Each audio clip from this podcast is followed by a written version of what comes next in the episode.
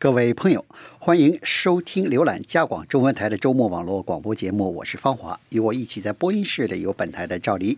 吴威和沈二。欢迎网友和听友们发表评论和看法。我们的电子信箱是 china at r c i n e t dot c a，我们的新浪微博是加拿大国际广播中文。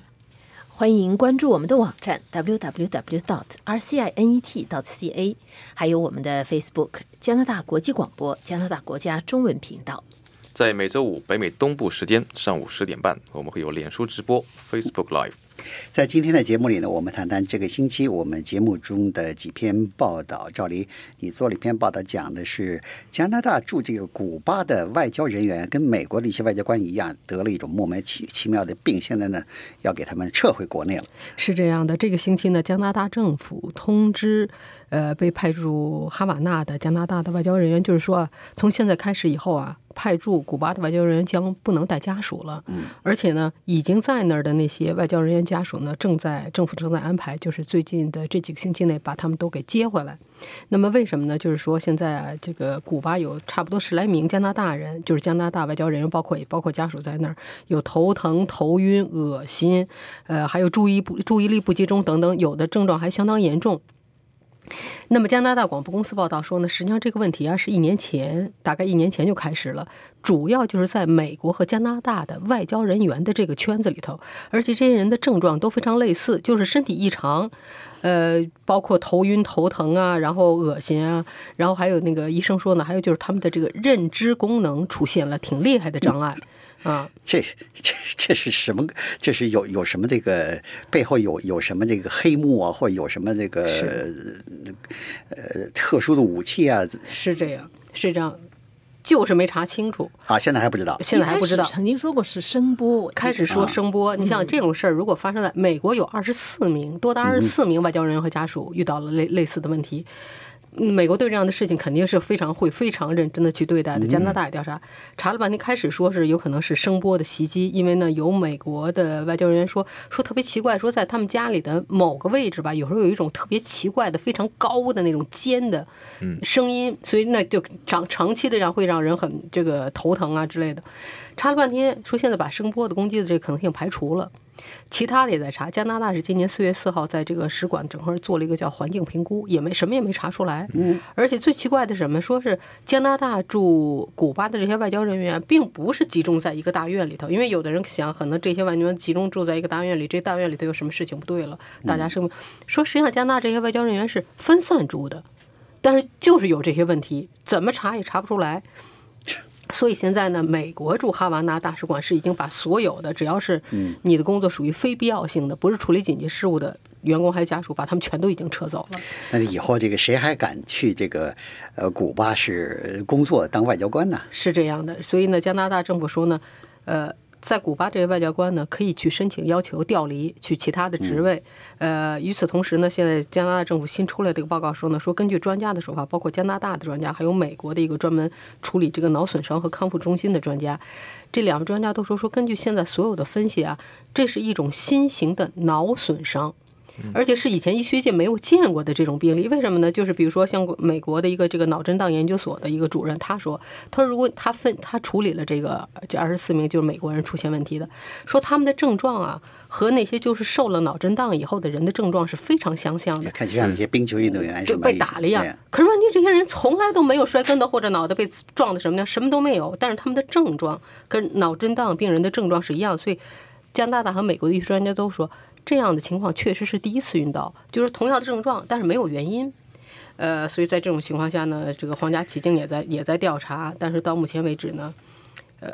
不知道是什么原因。那么加拿大人去古巴会不会有这样的危险呢？就是大家不听说过，因为加拿大人不都愿意往古巴跑。加拿大政府说到目前为止，说所有出出现异常的都是美国和加拿大的外交官，还没有其他国家的外交官。嗯。游客是没有风险的，不过这个有两个这个原因在，有两个因素在里面一个是游客，你在里时间短，对，你在那顶多七天，顶多一个礼拜俩礼拜，你回来了。第二呢，看来这个是这是有一种，不管是用的什么武器，不管是声波呀、还是什么，让你脑震荡，不知不觉脑震荡的，不管什么，好像是专门集中在美国大使馆跟加拿大大使馆。这所以这地理位置呢是有局限的。你游客时间短，你又不去美国，这是加拿大大使馆那儿去，你要跑到海滩那儿待着，我估计对，看样子有针对性，而且很多专家都说是很有可能是人为的。啊，听起来越来、嗯挺恐怖越来越像是人为的。但是这里边的奇怪的就是，美国那么先进的技术，什么不反间谍技术跟啊科技，查不出加拿大的这方面也有很多的这个先进的科技手段，怎么就找不出这个毛病在哪儿呢？对，嗯，呃古巴是真要是研究出了这个这个呃这个东西来说的话，也算是世界上的一个先进技术啊。对，当然古巴政府否认啊，说肯他们都觉得莫名其妙，还生气，为什么美国把那个外交人员都撤走了，还还抗议？要不就要不就是俄国在里边插了一腿。这不知道。好，下面的这个报道呢是吴维你做了一篇，讲的是这个魁北克的一些很知名的记者要，嗯、放下笔，要要从政了。没有，这个实际上啊不光是笔不放下，接着还接 接着还写文章，但是要从政。实际上就是说，四月份的时候呢，在在魁北克省，就是四月初的时候，魁北克省有一个很有名的，就是这个新闻报的记者，嗯他就是马丽萨了。这个事情可能在其他省说的不多，但是在这个省呢，是一个爆炸性新闻，因为一个是说他是。二十五年的老记者，就是在在呃拉 p 斯写了二十五年的政治专栏，呃，而且还放是他的照片儿。嗯，而且很有是是很有名，也是真的是写也是写的一手好文章，很好的一个记者。一个是说、呃、大家不知道，还有就是他呃参加的那个党呢，是一个很小的左翼小党，基本上永远没有执政可能。大家也从来没有想到过他会是一个独立派，而且是比较激进的独立派，因为你知道这个实际上新闻报新闻报的。老板大老板是联邦派，对而且新闻报本身在就是一旦到了大选最后要表态呃站队的时候，通常也都是站联邦派的。就是大家也没有想他平常写写他是写的政治评论，但是嘛，很少有人是据说是只有百分之十一的独立派认看出来他是自己的同党。那看来就是他写文章的时候，这个还是呃，至少表达意见的时候还是比较公正的，别人看不出他是到底属于哪对，这个应该算是他的一个成功的，就是做的成功、做的好的标志。但是据我了解，里边好像还有点内幕后面。对对，这个嗯事情就是说这个事情最后就是他的出场的时候出了一点，我想他可能也没有想到有那么复杂。这是他刚刚进入政界，刚刚踏进一只脚的时候，就就呃给了可以说给了了他一个丑闻给了他一个下马威。但是呢，这个事情就让大家想起来说，哎，因为一般我们想起来都说，呃，政界什么人政客出身什么最多？律师，律师大家都知道律师当呃从政的最多，但是因为他大家一盘点起来，你刚才说魁北克省，但实际上丘吉尔大名鼎鼎的丘吉尔，当时从政以前他是名记者，真正就是说真正在做记者，不是说光客串，光是就是说成名的，就有一个是丘吉尔。还有就是，当然，呃，魁北克省总理推动第一次独立公投的，这个是大概是在魁北克省长里面，大概是最有名的一个，就雷维克，也是当时我们的是驻朝呃，就朝鲜战争的时候的这个战地记者，还有现在的外长弗里兰德，也是、当时也是名记者。你要是说从反派来说，贪腐参议员贪腐案丑闻的主角 达菲，那个也是在进入，就是在被提名参议员以前，那个也是名嘴啊，是 CBC 的名嘴。就是其实进入客串的就更多了，老特鲁多，还有什么伊格纳吉耶夫啊什么的，这就更但你别说要要是这么说的话，这个记者不管是客串还是从政，不管是出出名是从正面出名还是从反面出名，反正都是挺有这个光彩的，在里面是都都不会很安安静静，都不会这个无人注意的。嗯，没，这是因为就是因为我们看到的就是这些呃有嗯光彩的，但实际上还有一个。还有很多默默无闻的，我们不太知道的，就是这样的从政，他之所以让大家注意到，是因为他要参选，那么他要参加竞选的。那还有很多进入，比方说总理办公室做幕僚的，对，没错。做发言人的，还有就是做笔杆子的这一类，就是属于高级公务员的这一这一类就更多。嗯，但是呢，就是呃，加拿大广播公司的法语部组织了一个讨论，就是这些进入政界的这些前记者，说起来为什么会进入政界，其实不外也就是因为有很多人是因为你想做记者也是，尤其是政治评论记者，他也就是常年的关注公共事务，他必须是对他肯定是对公共事务就是有很大的兴趣。那么就是在这里看着看着，觉得觉得你们那班说不到点儿上，干脆我自己自己 自己 自自己己上场。自己这个赤腹上阵就就就是了。呃，你说起这这这个，我想起来当时一个这里就是也是在这里算是呃嗯海豚加拿大的一个挺有名的记者三皮埃，我不知道你记不记得，他当时从政的时候，就是他就是因为。他作为记者，尤其是像这样的名记者、出镜的记者，他真的是必须要严守中立。但实际上，他心里的那个倾向性是很强的。当时是为了阿富汗战争，他实在呃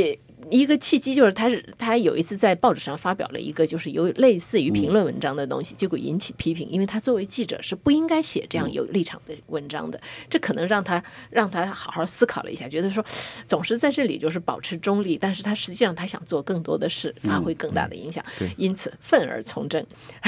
所以他后来加入了你魁北克党。不让我随便说话，那我记者这个帽子我就扔了，然后戴上政客的帽子我就随便讲话了。对，就可以随便，就可以就是说，呃，去实现，就是尽可能的就呃实现自己的这个政治理念。但是有一点，记者从政，如果你以后退出政坛或者是参选了，没有没有选上，你是不可能再回来的。因为你既然已经站了队了，你想再回来哦是怎么回事？尤其是公共媒体，尤其是公共像 CBC 和加呃 Radio 加拿大这样的媒体，当然他们有的人就是回来被请了作为嘉宾呐、什么或者之类的，是专门专门的，就是呃，作为这个评论员，嗯，对评论员呢，你可以发表自己的看法，而且评论员都是分成是你左翼的、右翼的，然后你说话呢越越这个所谓的单边儿啊，人家愿愿意请你，因为是要是听那个两派极端的看法嘛。但是但是这个呃，你刚才讲的这个是确实挺重要的，像有有很多这个从政的吧，医生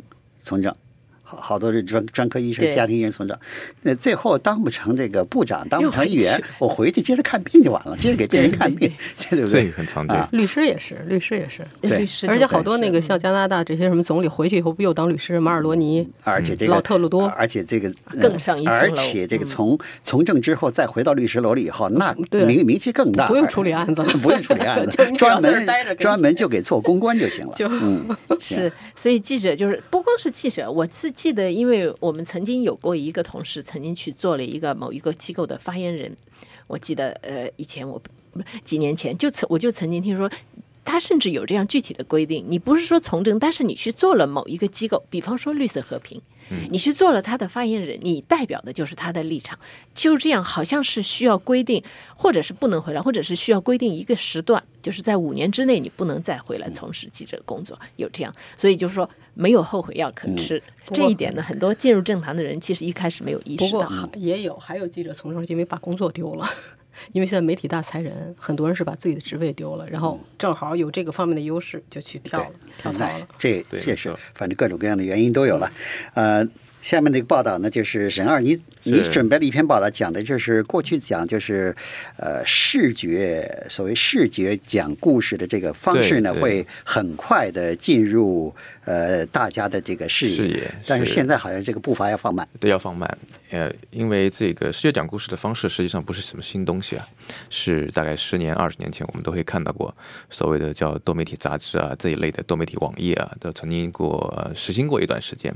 那么后来呢，就渐渐安静下来，最后呢，好像网页还是变成了一个相对比较呃静止的这个图片加文字比较流行的这么一个状态。但现在这个，但是你嗯你这说的视觉讲故事，就是还不止于图片，那么就是还要什么，就是视频呐、就是要要有多媒体的互动，它会它会有一个叫什么呢？叫动态的一个展现。比如说，就像以前我们看多媒体杂志的时候，它会有翻页啊，然后你可以跟那个图像互动啊，你点击以后那么是呃，什么原因造成了这种步伐放慢呢？不发慢，主要原因是可能因为这是一个消费的一个市场，就消费者他还是决定他喜欢不喜欢。可能是在这个前面的十年，很多消费者他还是不会接受说这个呃多媒体的东西这么呃怎么说呢？就是说过于动态，然后可能对眼睛也不是什么很舒服，然后呢就是说它也很难进行控制，可能太太怎么说呢？太下载要太。重，可能种种原因吧，我能这么嗯说。但市场已经决定说，哦，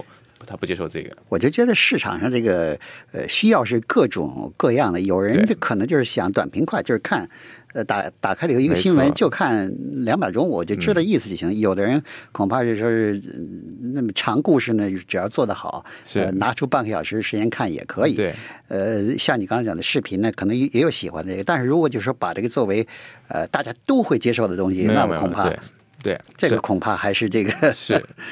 因因为因为他是这样，就是说前面十年呢，他不是很接受，然后他就慢慢消失了。但现在最近一两年呢，它实际上在青少年当中呢，它又重新流行起来了。但它流行的主要依赖呢，它实际上是不是依赖网页？它主要是依赖的像 Instagram 跟 Snapchat 这种它所谓的呃聊天工具。因为聊天工具它实际上把这种所谓动态的这种视觉讲故事的方式呢，作为青少年他能够怎么说创造出来一个故事的一个方式，他可以把自己的生活啊，把在外面的场景啊，再加上一些呃很漂亮的文字，这样他就能很快创造出一个故事。然后这种故事的方式又重新在青少年中流行起来。那现在谷歌就想来插一脚。那谷歌插一脚呢，它就是用它所谓的呃加速网页的这个这个技术，然后呢再加上加速网页呢，它要加上一个 stories，就是要讲故事。嗯。但现在这个谷歌的这个加速网页技术的这个 stories 呢，啊、碰到了一些问题。它最主要的问题是呢，就是一个谷歌的一个它能不能开放自己的搜索的问题。因为很多参原来刚开始参加的那些内容商就看着谷歌，我可以参加，那你可以补贴我，但是我最终要求的是你要把你的搜索优先权开放给我。但似乎现在谷歌还没有说那么一厢情愿的把搜索优先权就马上给你，所以内容内容商就开始往后退。他往后退以后呢，就是等于说给谷歌某一种程度的警告说，哦，你再不把这种 搜索优先权对这种故事格式有优先权放给我的话，我可能就不干喽。那谷歌就要开始考虑这个问题了，很有意思。是，所以这个视觉故事今后怎么发展呢？对还是对呃，还是一个看看还是一个由各种方面来决定的这对，特别市场要决定因素，对。嗯，赵黎，你做了一篇这个讲的是加拿大的一个非常呃，算是加拿大最知名的这个花样滑冰选手陈伟群，二十七岁要宣布退役了。退役了，对他，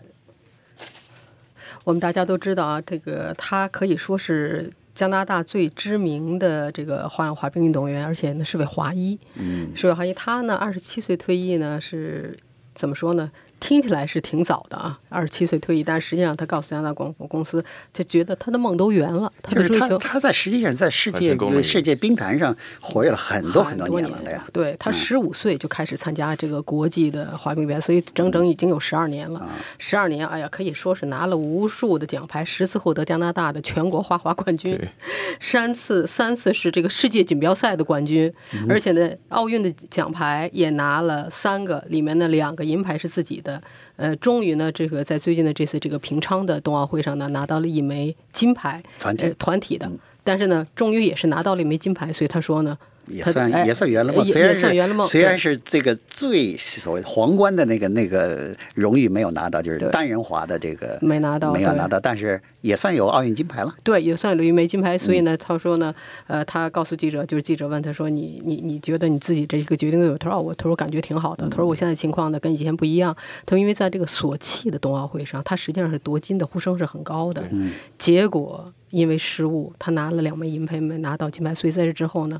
我估计他沮丧了一段时间，大概有一年多没滑，休息了一下，然后后来又复出再滑。所以呢，他告诉记者，他说我现在情况跟索契之后不一样了。我现在情况我觉得很好，所以我已经把自己的追求啊什么都实现了。我需要在生活当中，你去迎接其他的挑战呐、之类的，而且。嗯搬家了，为了跟这个女朋友在一块儿，呃，就说现在可能开始更多的考虑一些哎个人的家庭的生活了，所以呢就宣布退役了。不过应该是说啊，这个花样滑冰领域，这个竞争是非常非常激烈非的，常非常而且这个你不要说是呃一每这个四年一次的奥运会，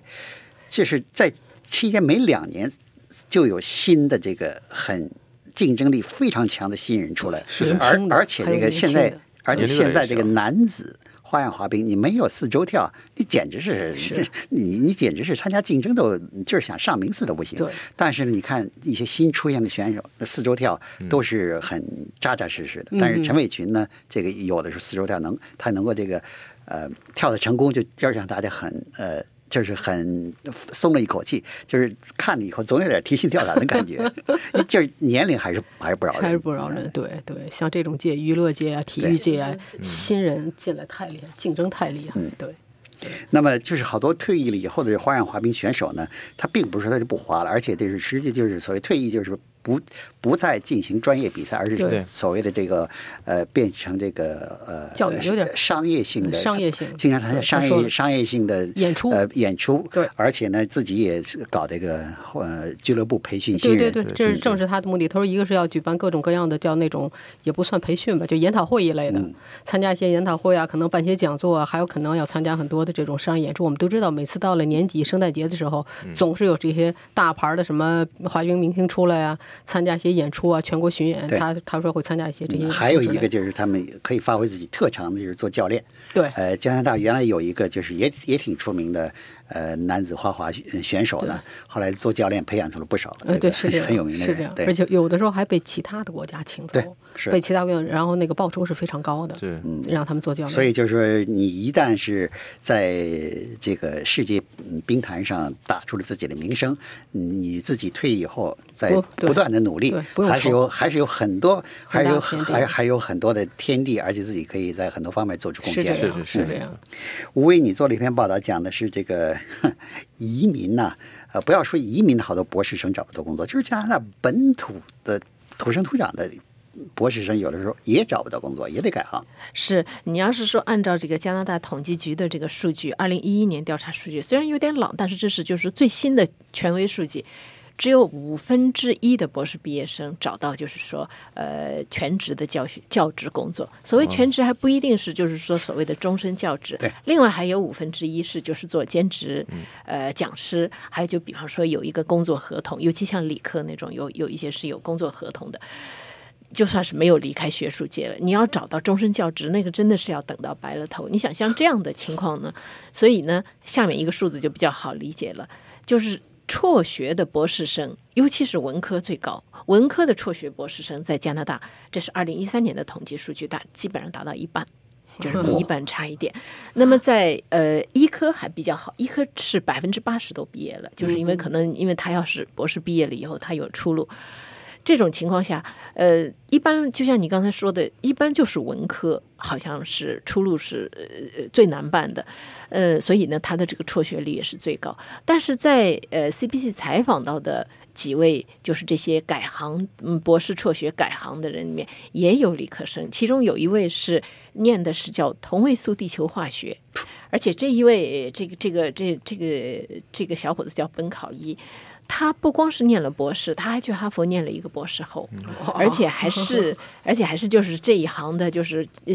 很优秀的学生了，经常拿这个基研究基金呐、奖学金呐，定定期发表文章呢。但是即使是那样，他说过去五年当中，加拿大没有任何一个大学开就是招。招聘他这个专业的就是呃教授或者是助教或者是老师，所以他看看那他的那些师兄弟，一般这种情况怎么办？你就只能在各个学校代课，或者是再去申请博士后。有的时候博士后他只是一个谋生的手段了，最后这样就是等于是你过的可以说是学术界的农民工吧，辗转各地，哪里有教职就去哪里，也没有什么福利。就像你说，得等到白头。这我觉得等等到白头是什么意思？你得熬到现在的这些有终身教职的这些人，他干够了，退休了，然后他他他撤了，因为什么？好像没有强迫退休的，没有强迫退休，他现在到七十岁都行啊。就如果人家不走，你就没你就没有你就没有机会。成为这个中医教职，是嗯嗯，你说的这个还是只是另一面，另外一方面就是这个有一个念妇女研究的一个一位受访人，他介绍的情况，他说他当时他就看着他在念书的时候，他就看着系里面，他系里面有十个教授在已经差不多到退休年纪了，但是系系里面一个终身教职都不招，完全就是就说这些人这些人走了以后。他把职位关掉，职位就关掉了。对，他就把职位关掉，然后就是因为高校虽然没有媒体这么没有媒体这么严重，但是他也在减少经费啊什么，他也要他也在瘦身。而一个是减少经费，另外一个就是这个世界上不断有新的学科出现。嗯，呃，你比如说是这个呃，比如人工智能。二十年前恐怕这方面不会有太多的人，那现在越来越热，那么肯定就是可以把他要把一些资源挪到这些现在是比较是是是比较这个新出现的或者比较热门的需要这个更有前景的这个职位上面呃这个领域里了，对。这也是一个因素。对，反正这些人呃，有一个有意思的就是，我看他呃，至少他采访这个 CPC 采访到的这几个人，还有就是他采访了以后，这篇采访引起了很大的反响，很多人给他们写信说，哎，我也是。然后这些写信回来反馈的和这些受采访的，他们大部分人选择的改行以后选择的职业都跟手工有关，嗯，呃呃，就是哦都是花艺、花插花。呃，什么 首饰设计跟跟自己原来的那个简直不搭界了。不搭界，细木匠，比方说木匠，而且他们认为说这这些事情啊，还有一个学会了做这个这个呃制作乐器，这都是就是非常比较高端的手艺工。他们认为说，呃，一可能有呃至少有一个理由，就是因为。这样的工作呢，他实际上也要用到大脑的。甚至有一个人说，他认为他在做制作乐器的时候，他使用的那一部分大脑和在他在写论文的时候使用的大脑是一样的。这个就有待于呃 有待于科学研究了。哎，看来是只要是你有这个才能啊，呃，即便是学术领域你没有办法这个找到呃所谓自己中意的工作，但是在其他的领域呢，你的才能也还会发挥出作用来的。而且可以有很强的成就感，不管是制作乐器还是细木匠，这这些工作都是可以有很强成就感。嗯，好，呃，以上呢是我们从加拿大国际广播电台一周的节目中为您选播的几篇报道。今天节目就到这里，我是方华。谢谢各位，希望各位提出您的看法和建议。祝您健康愉快。我们下次节目见。